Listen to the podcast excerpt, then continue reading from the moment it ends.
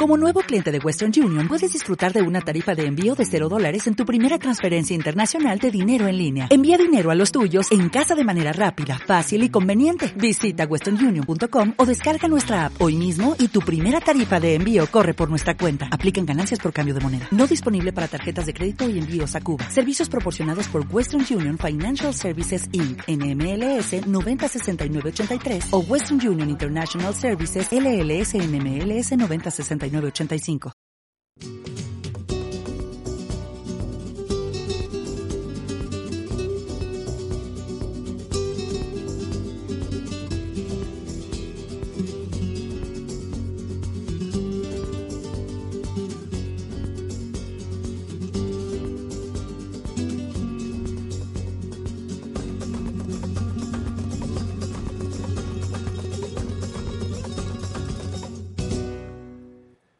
Un saludo en el nombre de nuestro Señor y qué hermoso que este nuestro primer lunes de mayo, este mes dedicado a nuestra Madre, la Virgen María, tengo conmigo a una religiosa, nuestra querida hermana Guadalupe.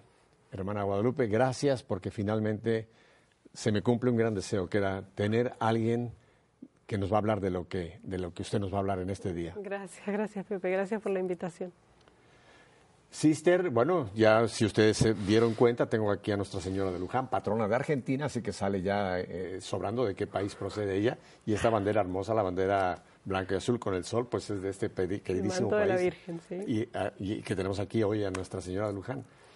Así que, Sister Guadalupe, muchísimas gracias, muchísimas gracias, hermana, por estar aquí con nosotros.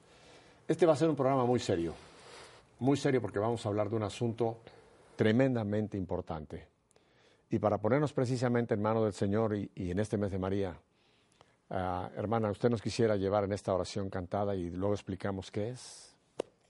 Em, es una oración eh, en árabe, eh, cuya traducción sería en español la oración más antigua conocida, a la Santísima Virgen, que es, bajo tu amparo nos acogemos, Santa Madre de Dios, no desoigas las súplicas que te dirigimos en nuestras necesidades, antes bien líbranos de todo peligro, oh Virgen gloriosa y bendita. Es la oración, podríamos decir, más querida por, por los cristianos de Medio Oriente, hecha canto, el canto más tradicional, que entonan, sobre todo en estos tiempos de persecución, entonan con mucha emoción, con mucha devoción. Así que también rezando por ellos. في ظل حمايتك. نلتجئ يا مريم. لا ترد طلبتنا عندما ندعوك. يا فخر البرايا. يا خير الورى يا بحر العطايا في الدنيا جرى. في ظل حمايتك نلتجئ يا مريم لا ترد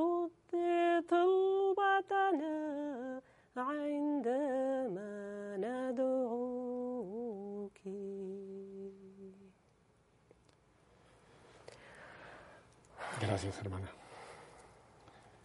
Ah, mientras cantaba yo me podía imaginar esos miles y miles y miles y miles de hombres, mujeres, niños ah, que en este mismo instante están sufriendo por su fe. Y que este canto, este canto, bajo tu amparo nos acogemos, eh, se cante todavía.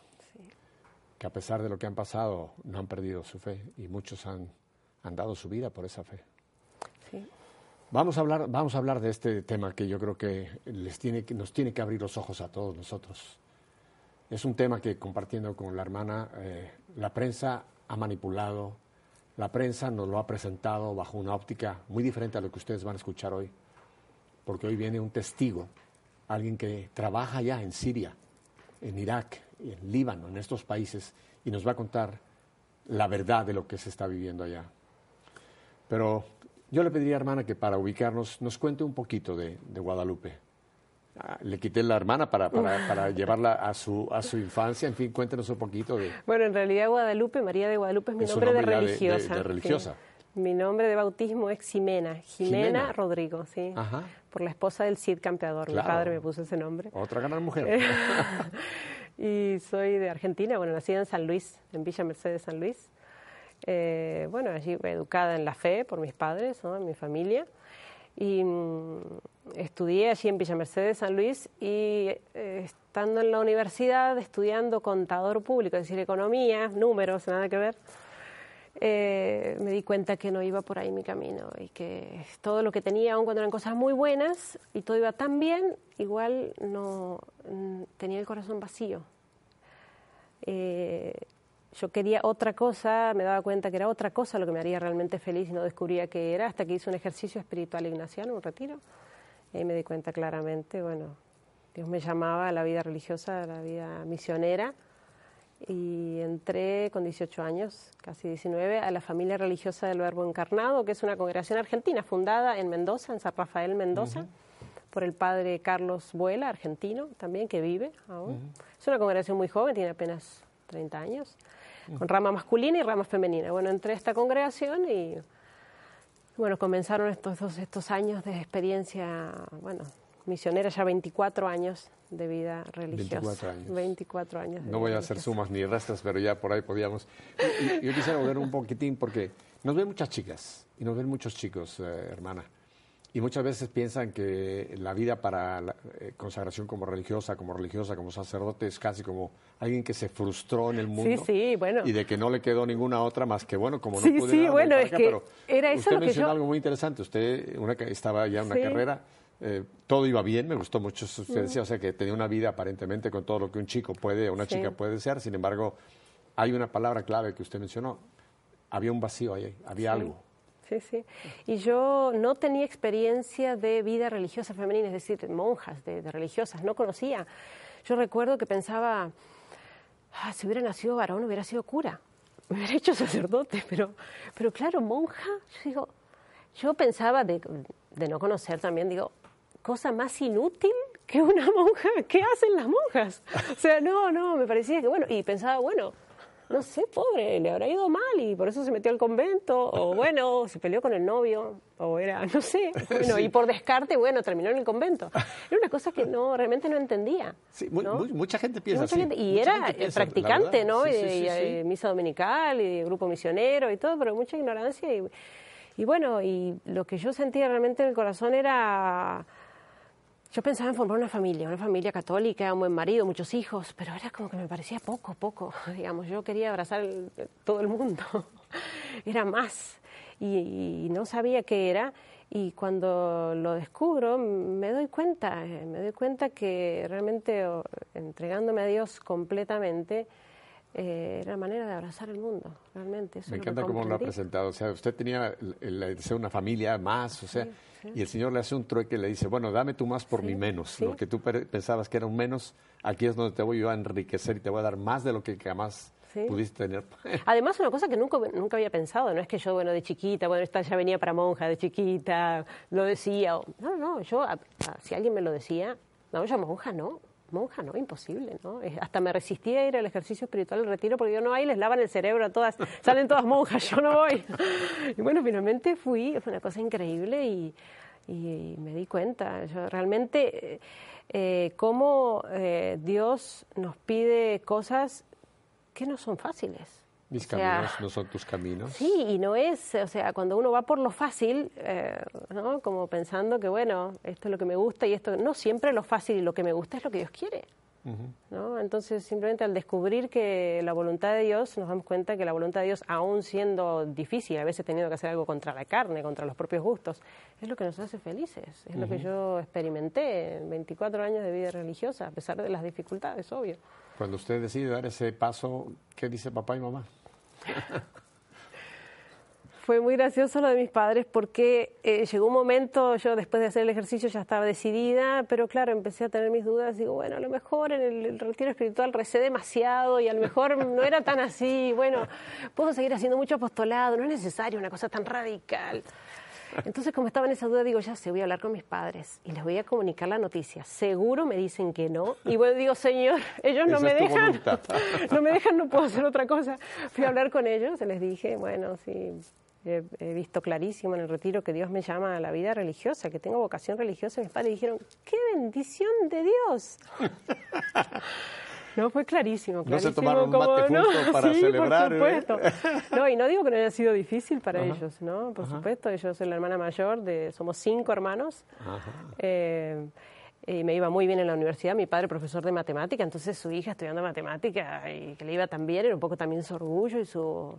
Y sin embargo, con una disposición, ellos dicen siempre, nuestros hijos no son nuestros hijos, son de Dios y los hemos traído al mundo para que vayan al cielo, es el único, nuestro único deseo. Entonces realmente desde el comienzo me apoyaron. Usted acaba de apuntar aquí algo que valdría la pena hacer, no uno, varios programas. esa, esa, observación es tan importante. Mis hijos no son mis hijos, son hijos de Dios que me han encomendado para que yo colabore en su camino al cielo. Esa es una teología y una, una pedagogía la que usted acaba de mencionar, hermana, increíble. Lo captó. Sus hijos no son sus hijos son sus hermanos en Cristo que el Señor le ha confiado para que usted coopere en su camino hacia el cielo. Y gracias, ¿cómo se llama su papá y su mamá?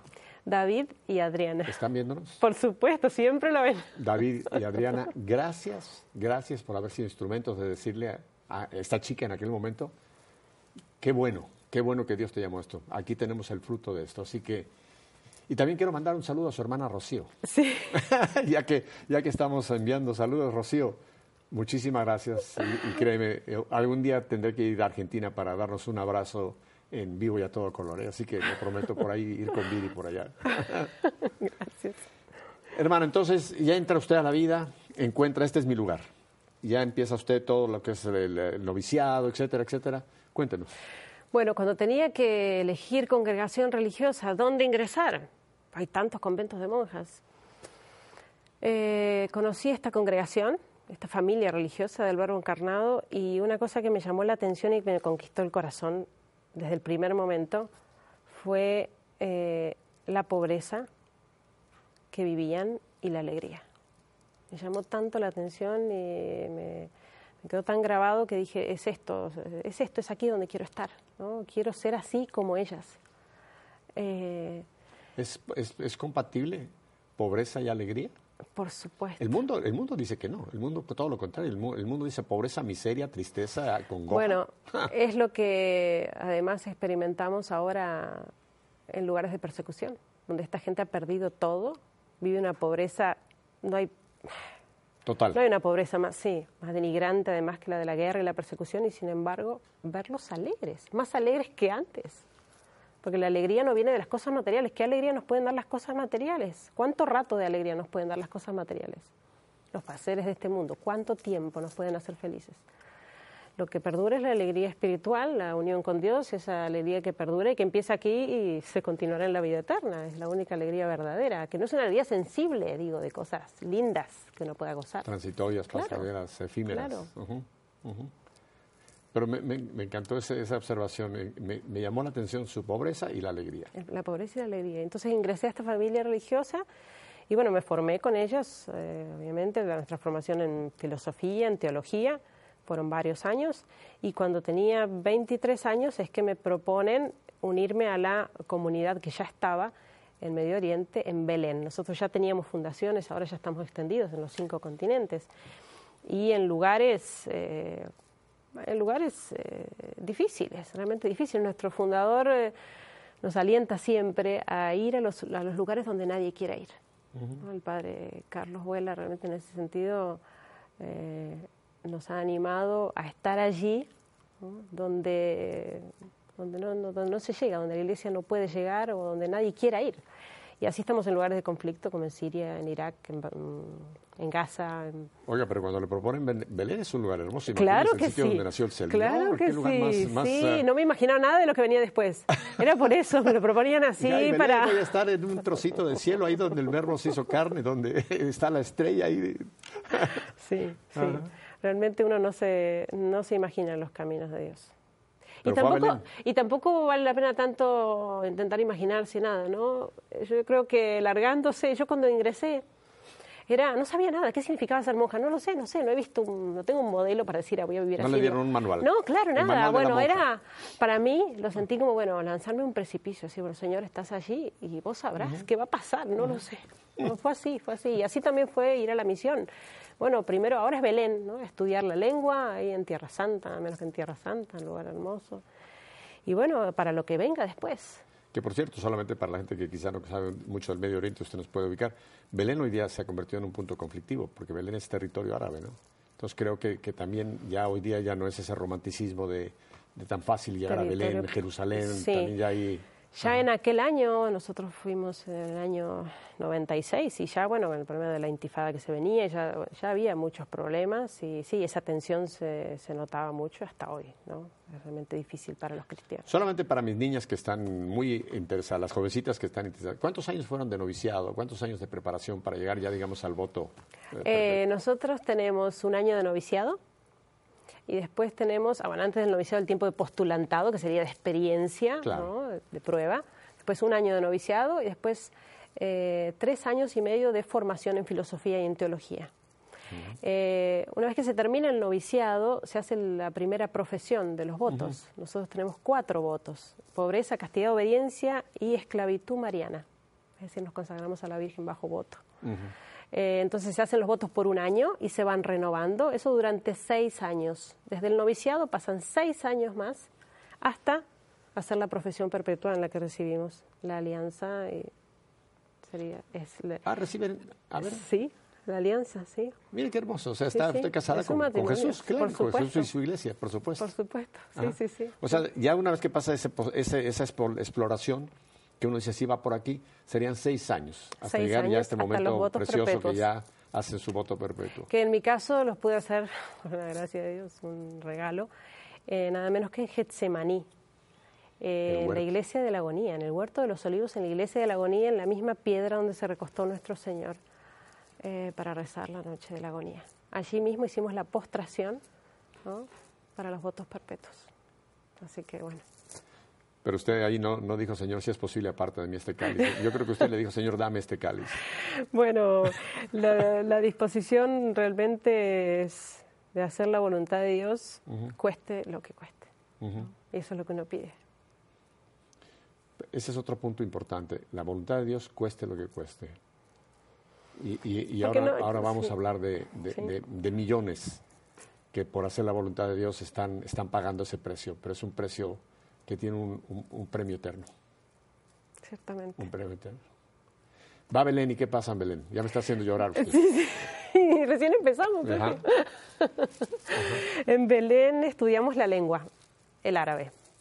Siempre cuando llegamos a los lugares de misión, bueno, en China, en Rusia, donde sea, en, estamos en Tayikistán, en Siberia, en los lugares donde estamos, es llegar y aprender la lengua del lugar. Claro. Dedicamos dos años intensivos a la lengua. Eh, porque el árabe es complicado, es muy difícil. Está la lengua clásica, el árabe clásico para leer y escribir, ¿no? de derecha a izquierda, todos esos dibujitos. Después están los dialectos, cada país árabe tiene su dialecto.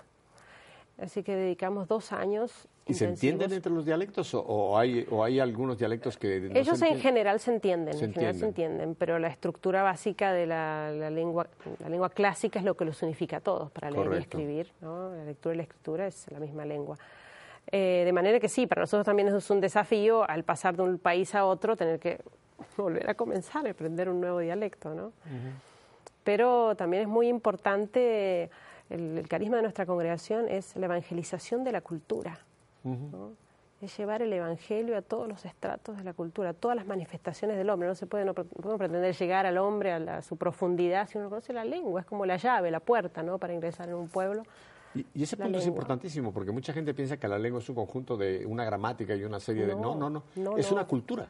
Es conocer la, mentalidad. Es, una cultura. Por supuesto. es una expresión de una cultura. Entonces hay que conocer esa cultura para poder expresarla, ya sea en, palabras, en, Ciertamente. etcétera. Es mucho más que simplemente tener elementos para comunicarse. Claro. Es intentar entenderlos, comprender, o cuestiones culturales que además son tan distintas de las nuestras. Así es que bueno, dedicamos esos dos primeros años al estudio de la lengua. Eso ya en, ya en, en, Belén. En, Tierra Santa. En Tierra Santa, sí. Y después fui destinada a Egipto. se abría la primera comunidad nuestra en Egipto, de las hermanas, ya estaban los sacerdotes del IBE, del Instituto del Barro Encarnado, y, y comenzábamos nosotras una nueva comunidad allí, me tocó ir allí como superiora de una comunidad, digamos, de, éramos seis hermanas. ¿En Cairo? Eh, en Alejandría. Alejandría. Sí. Y allí estuve, en Egipto, estuve 12 años de misión. Fueron 12 años hermosísimos, muy intensos de misión. Eh, la congregación, se, la misión creció rápidamente, también en vocaciones, muchas vocaciones, y se extendió a otros, eh, a otros países, a Jordania, ¿Vocaciones Túnez. locales? de- de vocaciones chicas- de locales, chicas árabes? sí, Ah, sí, qué- sí, qué coptas, sí. Cop- sí, coptas, sí. claro. Sí, sí, sí. Ajá. Eh, los egipcios es un pueblo muy, muy de una profunda espiritualidad, hay muchas vocaciones. Y, y bueno, la misión se extendió rápidamente, de hecho, bueno, estando en Egipto me tocó asumir cargos como regional, como provincial, durante nueve años, entonces me tocó viajar mucho en las comunidades que teníamos en ¿Se llegó a Egipto. provincial? ¿Cómo? Llegó a, a madre Sí, sí, era superior. Oiga, tengo que entonces ponerme en serio. no, no. Una madre provincial, ya estamos hablando aquí de, de jerarquía, de jerarquía elevada, pero Pero ya he vuelto soldado raso, como dice mi padre. Ya he Ajá. vuelto soldado raso, ya pasó ese tiempo. Un no, tiempo pero de qué bueno que esa experiencia, porque eso le dio a usted un corazón de pastor, o sea, un corazón. Bueno, y me dio la posibilidad de conocer tantas realidades. Correcto. Sí, tantas realidades, porque nuestras misiones de, de Túnez, de Jordania, de Siria, de Irak, que, bueno, de Tierra Santa, Egipto, tantas realidades distintas, pero a su vez eh, que muestran la situación del cristianismo en Medio Oriente, ¿no? Minoría, una minoría cristiana en todos estos países y en general minoría perseguida y discriminada, con sus más menos en distintas circunstancias, distintos países, pero me tocó vivir todas estas todas estas realidades. Y bueno y en Egipto trabajo bueno hermosísimo de misión hermosísimo pero bueno muy intenso. Yo no soy de muy buena salud muy fuerte. Y bueno pasados esos 12 años eh, en Egipto yo estaba bastante cansada agotada y con problemas de salud. Entonces es cuando eh, mis superiores me ofrecen que elijo un lugar tranquilo. Había terminado mi cargo además. Que eligiera un lugar tranquilo donde ir a pasar un par de años para recuperarme de mi salud. Y es entonces cuando yo elijo ir a Siria, comienzos del 2011. Comienzos del 2011, enero del 2011. ¿Y qué le atrajo de Siria? Siria era, era distinto del, del resto de los lugares que yo había, en los que yo había vivido y había conocido. Siria era un país muy tranquilo. Había buena convivencia entre cristianos y musulmanes. Eso es algo rarísimo, quizás junto con el Líbano, ¿no? Siria y el Líbano. Entonces, eso le da a la, a la sociedad eh, una- un ambiente mucho más calmo, pacífico, ¿no? Entonces, en, en- en general, el Medio Oriente, viendo el Medio Oriente, uno sufre esa tensión, la vive permanentemente, ¿no? Entonces, llegó a un lugar tranquilo para descansar, Siria, Alepo, Alepo. allí donde estaba nuestra comunidad de hermanas y de sacerdotes, en el obispado de rito latino. El lugar ideal para descansar y recuperarme. Usted, ¿Y usted- fui? eh, nosotros en la Florida sabemos cuando se va acercando un huracán y hay una calma que- y- previa Es a la porque se viene. tormenta. Entonces, a usted, el señor Rafael, Fue más llevando en ese deseo de un lugar tranquilo a un sitio Fue donde se avecinaba Sí. lo, que, lo que hoy día estamos viviendo. Sí. Ajá. Y por otra parte, eh, decir, bueno, eh, fui allí para descansar, un lugar tranquilo. Pocos meses después se desata una guerra. O sea, muy pocos meses, pocos meses duró el descanso y comenzó esta guerra.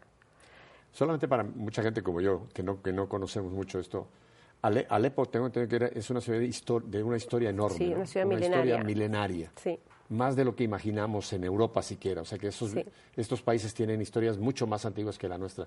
Y tengo entendido que Alepo es un, un punto histórico importantísimo, ¿verdad? Por supuesto, una ciudad milenaria, eh, una ciudad famosa por su valor cultural, eh, histórico, eh, y además eh, una ciudad muy importante en el Medio Oriente, una ciudad muy fuerte, una ciudad muy próspera, ¿no? una ciudad que además tenía aspecto de la ciudad europea de Medio Oriente, ¿no? junto con Beirut, en el Líbano también, ¿no? una ciudad realmente que eh, con más importancia que la misma capital de Damasco. ¿no? Es la segunda ciudad, pero en realidad es la más importante, la donde se mueve también todo el, todo el eje económico del país, de Siria, ¿no? Alepo. Sí, una ciudad donde lo último que se esperaba era una guerra y una persecución. Ah, ah, Hay tocado un punto que es interesante. O sea, ya usted a, a Siria, hay un ambiente tranquilo. A eh, Alepo, una ciudad próspera. ¿No había presagios o, realmente esto fue casi como una calamidad que de repente se, se cirnió sobre Siria, bueno, Irak, Siria, etcétera? Eh, ya había comenzado todo, bueno, todo lo de la primavera árabe, la mal llamada primavera árabe. Esto fue en Egipto, ¿verdad? Sí, que no tiene nada de primavera bueno, para los árabes. Túnez, Egipto, Libia. Eh, y se venía tipo efecto dominó, se nos venía encima, pero no lo veíamos, es decir, no se esperaba una cosa así en Siria. No era, no era una sociedad donde uno dijera, esto no da para más, esto termina en una revolución porque la gente no puede más. Gente que estaba muy bien, incluso económicamente, muy bien, un país sin deuda externa, un país eh, se autoabastecía con muchos recursos naturales, petróleo, gente que vivía muy bien. Eh, le pregunto una cosa aquí, porque para que entendamos bien la cosa. Ahora, ahora se acusa muchísimo a Hazard de ser un, dictador que tenía tiranizado al país, que había realmente una tiranía.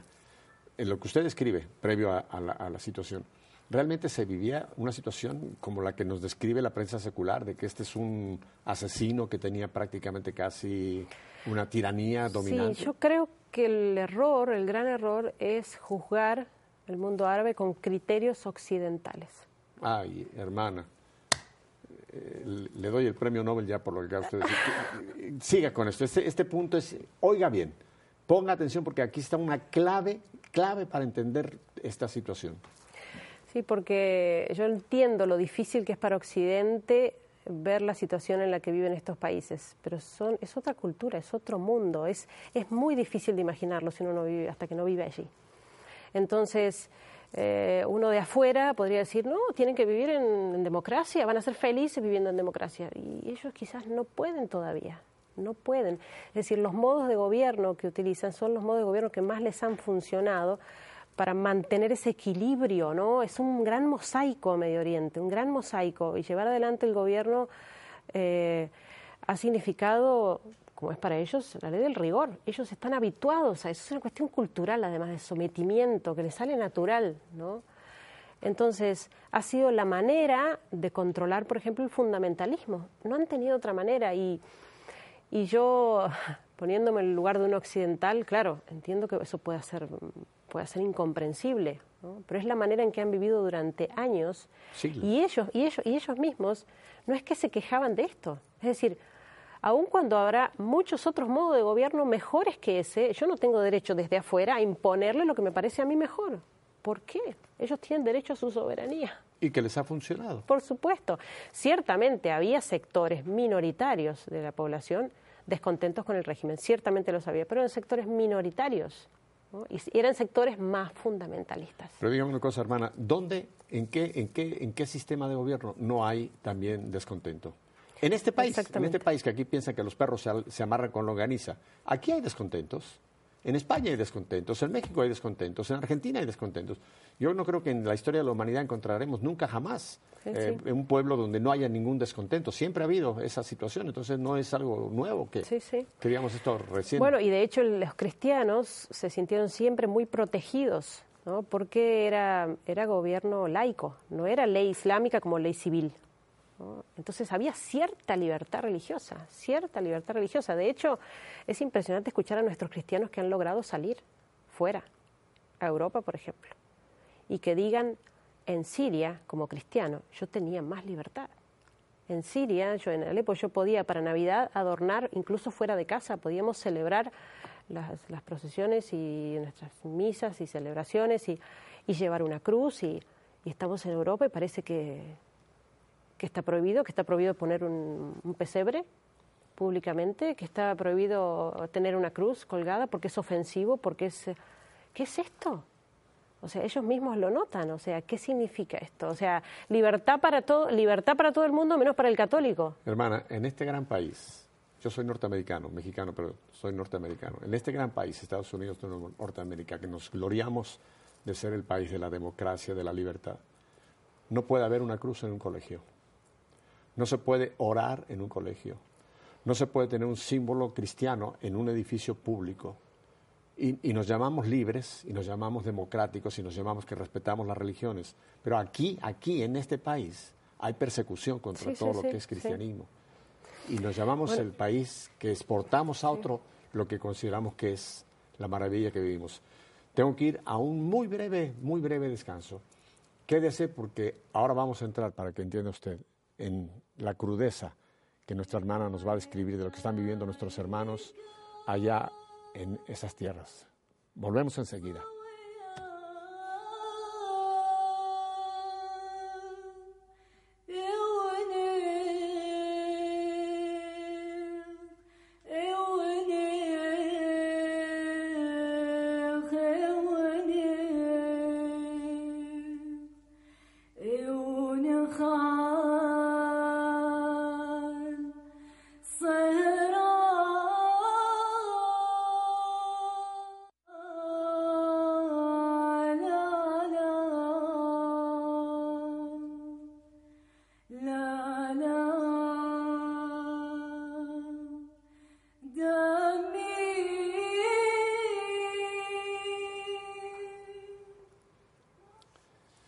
Yo no sé si a usted se le hiela la sangre como a mí, no, no en el mal sentido, sino esto que escucha usted es arameo, la lengua de nuestro Señor. Y esto, este canto eh, viene de Karadur, Karakush, una población que ha sido arrasada, donde no queda un, un, un cristiano en Irak y queda un bastión fuerte de cristianismo y que está terrible calamidad de la cual vamos a hablar, este extremismo musulmán, acaba de, arrasar con esto. Hermana, vamos a, entrar en, el asunto. Usted está, trabajando en Siria. Nárrenos qué está pasando. Cuéntenos su experiencia, hermana. Bueno, eh, en Siria fue todo muy sorpresivo medio como de un día para el otro, ¿no? El comenzar eh, a multiplicarse estas manifestaciones en varios puntos del país que, aparentaban ser, según la prensa al menos, manifestaciones pacíficas de los sirios, ¿no? Que buscaban el cambio de gobierno.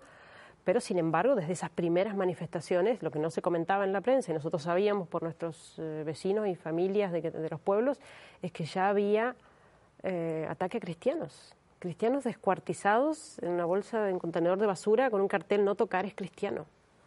O estudiantes universitarias en Alepo eh, ahogadas en el, lavatorio del baño por ser cristianas. desde las primeras manifestaciones pacíficas, según la prensa. Eh, esto comienza a ser preocupante, actos terroristas directamente desde el comienzo y, y perpetrados por gente de afuera. No eran sirios en su mayoría, era una pequeña minoría de estos sectores de la oposición, pero en su mayoría gente extranjera, grupos fundamentalistas desde el comienzo. Entonces, Esto ya, ya era una infiltración de ISIS, que entendemos todos muy bien. ISIS y tantos otros grupos, porque hay muchos grupos militando, ¿no? muchos grupos distintos, fundamentalistas distintos, ¿no? militando en Siria y en Irak. Y cuando esto comienza, en el 2011, 2011-2012, la gente realmente alarmada, tanto en la capital como en Alepo, eh, intenta salir a la calle, intenta manifestarse realmente para decir lo que querían. Eh, salen a la calle eh, haciendo marchas, manifestaciones de apoyo a su gobierno. simplemente porque, como diciendo, preferimos seguir como estamos, gracias, preferimos seguir como estamos, a terminar en manos de el fundamentalismo islámico, porque lo que se viene no es la democracia, es el fundamentalismo, si ellos vencen. Entonces la gente intentó manifestarse, miles de personas en las calles, nosotros desde el obispado, desde las ventanas del obispado veíamos pasar esta gente con banderas, cantando. Estas mismas imágenes, las mismas que veíamos por la ventana, las veíamos en cadenas internacionales muy importantes de información. Esas imágenes comentadas de esta manera, continúan las manifestaciones pacíficas del pueblo sirio que sale a la calle pidiéndole a su presidente que se vaya. Es decir, lo contrario de lo que estaban intentando manifestar. Es un gran dolor esto para el pueblo sirio, sobre todo para los cristianos, eh, la manipulación de la información, la gran mentira que se montó alrededor de todo esto y en definitiva el abandono. Porque lo que se hizo fue abandonarlos, abandonarlos ese, ese silencio cómplice eh, que ellos notan y que ellos sufren. Hermana, poniendo las cosas eh, sobre la mesa, usted y yo hemos visto en cadenas internacionales estas noticias. Y aquí tiene usted una testigo que viene del lugar diciéndonos que esas noticias fueron manipuladas y presentadas En, en, un contexto totalmente contrario a lo que en realidad estaba ocurriendo. Y todo esto con intereses mezquinos atrás de todo esto. Y, y, realmente abandonando al pueblo sirio a lo que a lo que a lo que ha llegado. Exactamente, porque inmediatamente la comunidad internacional en general retiró su apoyo al gobierno y fue dejarnos en manos del fundamentalismo. Hasta hoy. Eso es hasta hoy. Porque no es que a estos grupos no se los pueda detener. O sea, hay países muy poderosos en este mundo que podrían haberlo hecho. Llevamos cinco años así. Y hasta meses atrás, hasta la intervención rusa, que logró al menos algunos objetivos, es decir, al menos hacer retroceder al Estado Islámico y que se lograran retomar algunas ciudades, eh, hasta ese momento nadie intervino. Hermana, es muy serio lo que estamos hablando acá y yo no tengo ningún empacho en que lo vamos a decir claramente.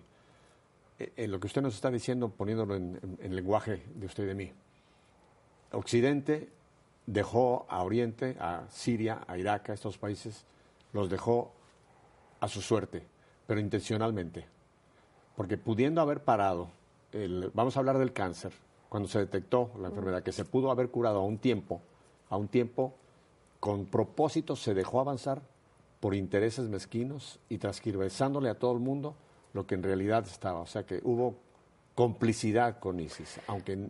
Por supuesto, yo creo que estas guerras, todo esto desde la primavera árabe en adelante y esta misma guerra en Siria y la persecución es toda una cuestión programada, planeada, no en la calle, no surgió en la calle, sino que se planeó sobre un escritorio, planeada y programada con todos los detalles, a costa de la vida de tantas personas. Son años de guerra y años de persecución. Aquí hablamos de dos cosas. Ah, eh, eh, la, persecución está de este fundamentalismo islámico que quiere imponer una ley que es absolutamente absurda e incluso, aunque hablamos de que estos países estaban acostumbrados a vivir con regímenes autoritarios, pero que era lo que les funcionaba. Pero cuando viene este fundamentalismo, es eso, es, otro asunto total, es otro monstruo aparte de los gobiernos que ellos, vamos a hablar de Saddam Hussein, de uh, Gaddafi, en fin, de todos estos que no estamos en ninguna manera justificándolos en absoluto, por supuesto. pero controlaban sus países. Yo lo he dicho en otro programa, hermana, para mí un grave error que cometió estos Estados Unidos de Norteamérica fue cuando en la guerra de Irak, esta guerra quisieron llevar una democracia, y usted ya lo dijo muy claro, un sistema que no funciona allá, no es otra cultura, y nosotros pensamos que les íbamos a hacer el gran favor. Es como cuando a la India les llevaron vacas, para ayudarlos a la India les llevaron vacas y las vacas están comiéndose los, los campos. Aquí fue un error gravísimo de no conocer las culturas. Ahora, hay un punto, hermana, yo le pido que en lo que pueda usted lo comparte. ¿Qué intereses están atrás de este eh, esta complicidad eh, occidental que ha permitido a ISIS eh, lograr el horror que, que nos dice que nos escandalizamos, pero que mencionó, pero que hay un gran silencio. Yo, primero, no soy una experta en el tema, ¿no? en geopolítica, yo no soy, yo no he estudiado, yo simplemente hablo de lo que he visto, de lo que he escuchado, he oído. Pero usted viene de adentro. Y, por supuesto, por eso hablo como testigo. Eso. Y por otra parte, sabemos eh, cuál ha sido la, posición de la Iglesia en todo este asunto. Los obispos no se han callado desde que esto comenzó. Obispos de Siria y de Irak, del Líbano han hablado y siguen hablando muy fuertemente, denunciando que todo esto ha sido comenzado desde afuera y sigue siendo alimentado desde afuera. Es decir, nosotros tenemos en pantalla a los grupos fundamentalistas. Es lo que se ve, ¿no? Que están eh, atacando, que están masacrando, persiguiendo. Degollando gente en las playas. Pero detrás de ellos, quienes no se ven y no salen, no aparecen en ningún, ninguna pantalla, los que están financiando, porque la guerra cuesta. la guerra cuesta. Claro. Hay que financiar, hay que vender armas. Entonces están quienes, quienes compran armas, están quienes les compran el petróleo compra el petróleo al ISIS. Entonces, por eso los obispos muy fuertemente están alzando, alzando su voz para denunciar esto. Basta de vender armas a los grupos terroristas. Basta de vender armas, dicen ellos, a la oposición moderada, porque oposición moderada no existe. y esto termina en manos del fundamentalismo. Y por eso ciertamente uno ahí entiende que en el fondo se trata de cuestiones económicas, simplemente planes económicos, que quizás son a largo plazo, pero que buscan terminar con la división de Siria, por ejemplo, con el debilitamiento de algunos países fuertes como Irán, eh, simplemente por cuestiones económicas. Y se monta todo esto eh, y en el medio se lleva adelante la persecución, la masacre al cristianismo. O sea, una cosa demasiado seria. Gravísima. Gravísima. Eh, yo le preguntaba antes de entrar si, se sabe números. Usted me dijo, no, no, hay, no hay números. O sea, ha sido tal la masacre, ha sido tal la persecución. Ahora estamos hablando de la persecución a los cristianos, aparte del desastre económico que ha traído las consecuencias. Ahora, hay un punto, hermana, yo no sé si usted nos puede, no, no le digo que me dé títulos, pero usted mencionó dos puntos que me interesan uno, hay un financiamiento. Se está invirtiendo dinero en, ISIS, en estos grupos fundamentalistas.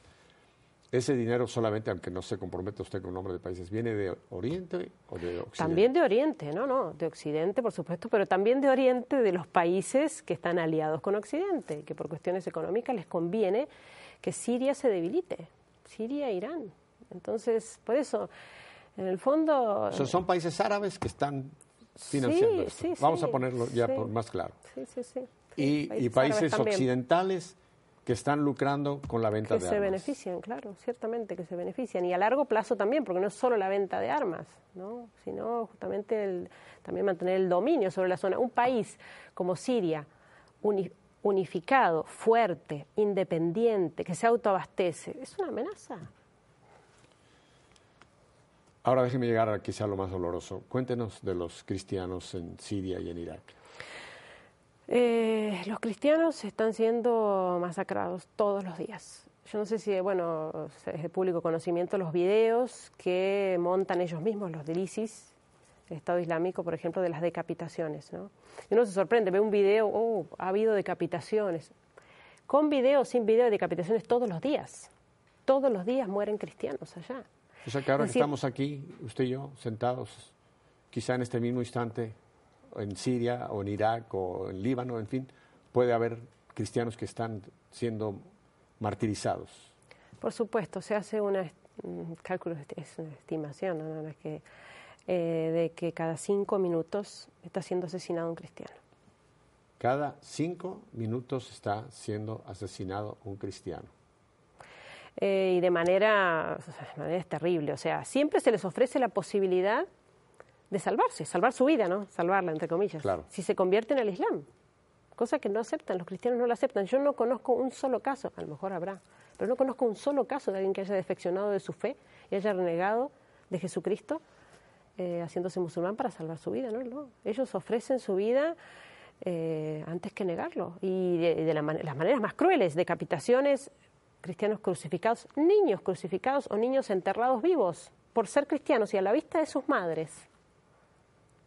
Y, cristianos que, claro, eh, son mártires, son los mártires de, nuestros de nuestros tiempos, que le dan una bofetada a nuestro cristianismo tibio, ¿no? Por ahí cómodo, ¿no? Como decíamos, de tener miedo de que ese respeto humano, de que no, de no, ¿qué me van a decir si se van a ofender? Si que y ellos están dispuestos a dar su vida, que les corten la cabeza. Lo dicen así, ¿no? Nuestros jóvenes de la catedral dicen que entren a la ciudad y que la tomen y que me corten la cabeza. Yo soy cristiano, no voy a dejar de serlo. O sea, una fe semejante eh, empuja. ¿Sabe qué, hermana? Usted nos está haciendo un, cuestionamiento tremendo. ¿Se da cuenta lo que, lo que nos está diciendo el Señor a través de esto? Usted pregúntese su fe. Usted pregúntese su fe hoy. ¿Usted sería capaz de decir lo que estos chicos, córtenme la cabeza, pero yo no reniego a Cristo? O, quítenme todo, déjenme en la pobreza absoluta, pero yo nunca, nunca dejaré de, de, decir soy cristiano. ¿Lo haría usted? Esa es la pregunta creo que, que nos está haciendo Dios hoy a nosotros aquí y el día que este programa se vea por tantas partes. Cuestiónese su fe. Y no es una amenaza, no es un, no es un juicio. Es que yo creo que esta, este, esto quizás Dios ha permitido, hermana, que usted venga y nos, como testigo y nos, y nos traiga esto para que todos nos demos cuenta si nuestra fe en vivo el nombre de este programa es real. Si nuestra fe es vida o nuestra fe es una comodidad, un adornito que yo tengo los domingos de vez en cuando.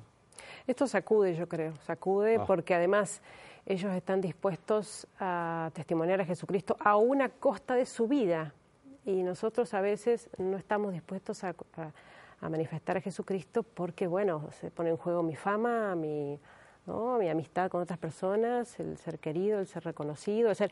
¿Cuántas veces, no solo nuestra fe, sino nuestra moral?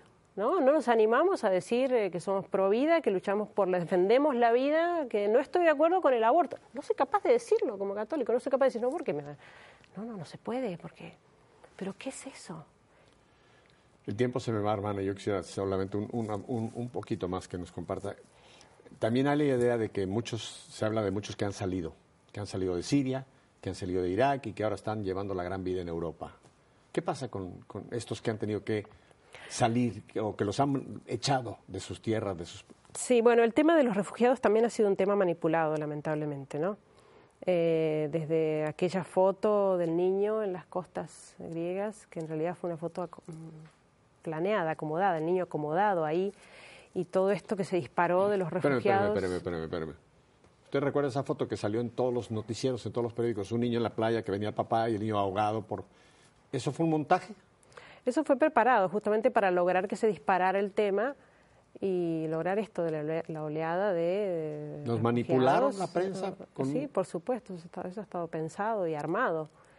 Eh, es decir, es un poco llamativo, es un poco llamativo que si pensamos que hay tantísima cantidad de refugiados, millones, tanto musulmanes como cristianos, lo lógico sería que los países eh, islámicos, por ejemplo los países del Golfo, países muy ricos, ¿no? pensemos en Arabia Saudita, que podrían recibir a sus hermanos refugiados, hermanos musulmanes, para ellos sería mucho más fácil la adaptación en sus propios países, en su propia cultura, en su propia religión, y sin embargo tienen puertas cerradas, fronteras cerradas a los refugiados, exigiendo que Europa abra sus puertas para recibir refugiados.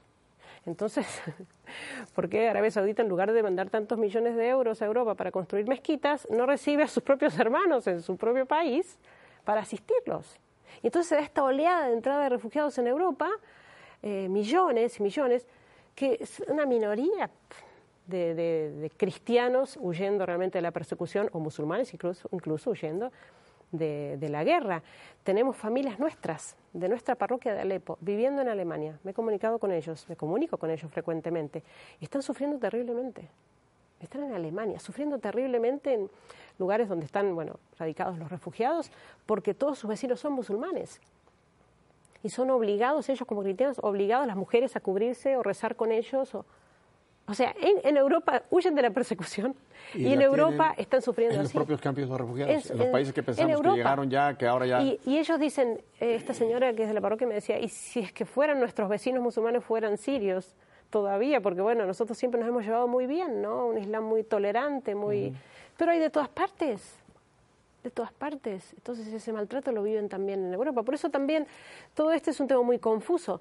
Por eso eh, yo creo que lo importante es entender, tomar conciencia de la importancia de apoyar a los cristianos en Medio Oriente. O sea, es, un, es muy grave la situación. Lo que está sucediendo es que vamos camino a la desaparición del cristianismo en Medio Oriente. Vamos a pasos agigantados. que de ahí nació. Y exactamente, y pensemos qué significa que Medio Oriente se quede sin cristianos. ¿Qué significa eso para Occidente también?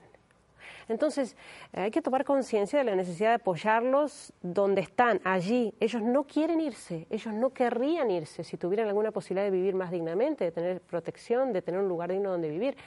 Entonces, por eso me parece tan importante las, las, las, los esfuerzos que se hagan por ayudar a los cristianos en sus lugares. Ustedes están allá. ¿Cómo, hermana, cómo podemos nosotros apoyar? ¿Qué, qué, qué nos ofrece usted hoy?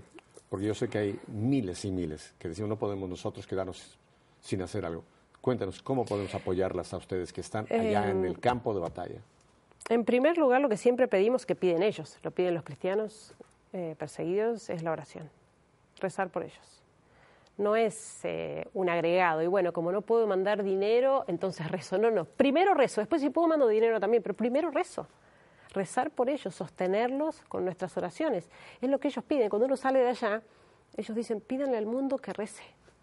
O sea, sostenerse, mantenerse firmes en la fe frente al peligro de muerte no es una cosa fácil, requiere una gracia especial de Dios que hay que pedirla. Entonces, realmente necesitan de nuestras oraciones. Eso en primer lugar, rezar. En segundo lugar, difundir lo que está pasando, ¿no? Por eso también las páginas de Facebook que tenemos, SOS Cristianos en Siria y la otra Amigos de Irak. Estas dos páginas que usted me menciona, ahora las estoy poniendo en pantalla, eh, son páginas donde la gente puede ir y ver. Ustedes tienen ya montado lo que noticias, se puede ver. Noticias, exacto, noticias. F, de los... Lo voy a dar para las personas de radio que nos quieran apuntar. Apunte esto porque aquí usted va a tener acceso a la verdad. El Facebook es SOS Cristianos en Siria y la otra es Amigos de Irak. Más fácil no puede ser. Son dos páginas SOS Cristianos en Siria, Amigos de Irak. En estas páginas de Facebook, hermana, hay posibilidad del que quiera, aparte de orar, aparte de difundir lo que está pasando, de apoyarlas a ustedes económicamente. Ahí... Por supuesto, ahí está también la posibilidad de apoyar y en ese sentido eh, quiero comentarle de, de una, yo creo, un proyecto concreto, muy concreto, que se está llevando adelante, eh, si Dios quiere, se lleva adelante en el Líbano, en Beirut, eh, a cargo de un estudio de abogados en Argentina, eh, fundado por un sacerdote, se llama Javier Bocci, y este sacerdote, hace varios años atrás, con esta preocupación de qué hacer por los cristianos perseguidos, comenzó una campaña espiritual de unión, de, de oraciones, de ofrecimiento por los cristianos perseguidos, y creó estos pins, que yo, llevo uno aquí, con la letra, la letra Nun, eh, que es una letra árabe, la primera letra de la palabra Nasrani, que en árabe significa nazareno. Porque eh, el Estado Islámico, el ISIS, cuando va entrando en los pueblos y en los barrios, va marcando las puertas de las casas de cristianos con la letra Nun, porque nos llaman nazarenos. En el Corán estamos así llamados nazarenos. Entonces marcan las casas con la letra Nun, identificando las casas donde tienen que entrar matando. Este signo entonces se hizo el símbolo de los cristianos perseguidos. Yo recuerdo cuando llegué a Argentina el año pasado y empezó esto de, dar testimonio, de las charlas en distintos lugares, me encontré con gente que usaba este pin. Y además eh, me encontré con estas tarjetas de ofrecimiento de los sufrimientos diarios, los sufrimientos de la vida cotidiana por los cristianos perseguidos. Yo digo, bueno, no estamos solos, ¿no? Realmente es gratificante en el sentido de que el abandono que uno siente allá, digo, ¿quién está haciendo esto? Bueno, me encontré después con el padre Javier Borchi, que había creado esta campaña junto con, su estudio. Esto me parece importantísimo eh, que lo difundamos, hermana. Usted puede orar, usted puede ofrecer sus sufrimientos y difundir esto. Usted tendría el valor de colocarse todos los días un pin de estos para cuando le pregunten decir, esta es la letra donde las casas de los cristianos están siendo marcados para acabar con ellos. Y ofrecer, ofrecerlo. Yo ofrezco por todos mis hermanos que padecen persecución por causa de Cristo las cruces que deba sufrir en esta vida. ¿Qué tesoro es esto, hermana? Bueno, el padre Javier empezó con esta campaña espiritual y quería hacer también, también una ayuda material ¿no? de, uh -huh. a los cristianos perseguidos y es, es así que están ahora liderando un proyecto muy grande en el Líbano, en Beirut, para levantar un barrio completo, con iglesia, casas para 200 personas, eh, escuela, centro médico, una comunidad para... Y le han puesto al proyecto Nuestra Señora de Guadalupe. Nuestra Señora de Guadalupe. No, no, no, no, no, no, la Virgen de Guadalupe. Qué hermoso, el proyecto en Líbano, Nuestra Señora de Guadalupe. Nuestra Señora y aquí, donde nosotros podemos contactar a, a, este, a este movimiento, a esta iniciativa, que es Estudio Garrido Abogados, Buenos Aires, hay una persona que... Hay un representante, representante del estudio, Francisco que es Francisco Ruiz, Ruiz Iñazú, pueden Francisco escribirle Ruiz. Eh, ¿Dónde pueden, es, pueden escribirle, escribirle a Francisco? Eh, eh, una cuenta de email fr, frg arroba garrido law firm a ver, se lo voy a deletrar rápido. Sí. frg arroba, luego garrido, como suena con doble R, y luego está en inglés L-A-W-F-I-R-M, que quiere decir law firm, de la firma de abogados en español, punto com. Hermana, el tiempo se nos ha volado. Yo necesitaría mucho más tiempo para, para esto que ha sido un, llamado a la conciencia. ¿Cuál sería su mensaje final en un minuto, hermana Guadalupe? Eh, yo creo que los cristianos allá eh, lo que nos enseñan es el valor del sufrimiento. Eh, y que el sufrimiento lo, vivimos todos. Nosotros aquí no vivimos una guerra propiamente, pero como usted bien dijo, sufrimos una sutil persecución, bueno, sutil o no tan sutil, persecución, y nuestros propios sufrimientos, nuestras propias luchas, guerras, dificultades esos sufrimientos eh, nos tienen que acercar a Dios. Es lo que le ha sucedido a ellos. ¿no? Ellos se han dado cuenta de que la vida realmente es corta, de que lo más importante empieza después de la muerte. Y entonces tengo que aprovechar estos sufrimientos para darme cuenta de cuán rápido pasan las cosas de este mundo. Y que en definitiva lo importante es cómo está mi alma y cómo se encontrará mi alma al momento de la muerte. Hermana Guadalupe, yo no tengo palabras para agradecerle. Usted ha sido un llamado a la conciencia de todos nosotros. Yo le voy a pedir que en una próxima ocasión que, vuelva usted, vuelva con nosotros. Yo quiero hablar más con usted y que nos hable a nuestra conciencia Dios a través de usted. Gracias, Pepe. Muchas gracias. ¿Qué les voy a decir? Pase este programa, grábelo y transmítalo, compártalo con otros. Porque esto que estoy escuchando, créame, es un llamado que Dios nos ha hecho a salir de ese letargo, salir de esa indiferencia y realmente ir con estos hijos de Dios que piden nuestra mano. Hasta la próxima semana.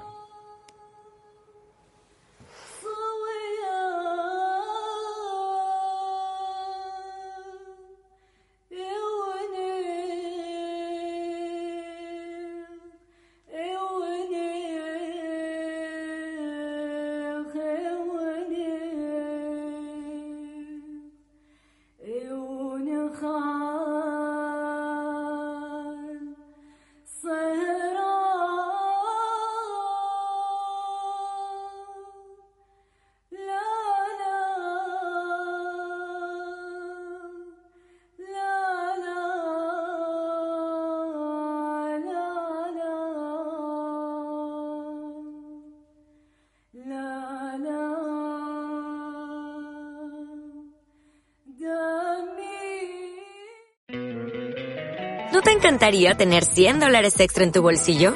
Haz que un experto bilingüe de TurboTax declare tus impuestos para el 31 de marzo y obtén 100 dólares de vuelta al instante. Porque no importa cuáles hayan sido tus logros del año pasado, TurboTax hace que cuenten. Obtén 100 dólares de vuelta y tus impuestos con 100% de precisión. Solo con Intuit TurboTax. Debes declarar para el 31 de marzo. Crédito solo aplicable al costo de la presentación federal con TurboTax Full Service. Oferta sujeta a cambios o cancelación en cualquier momento.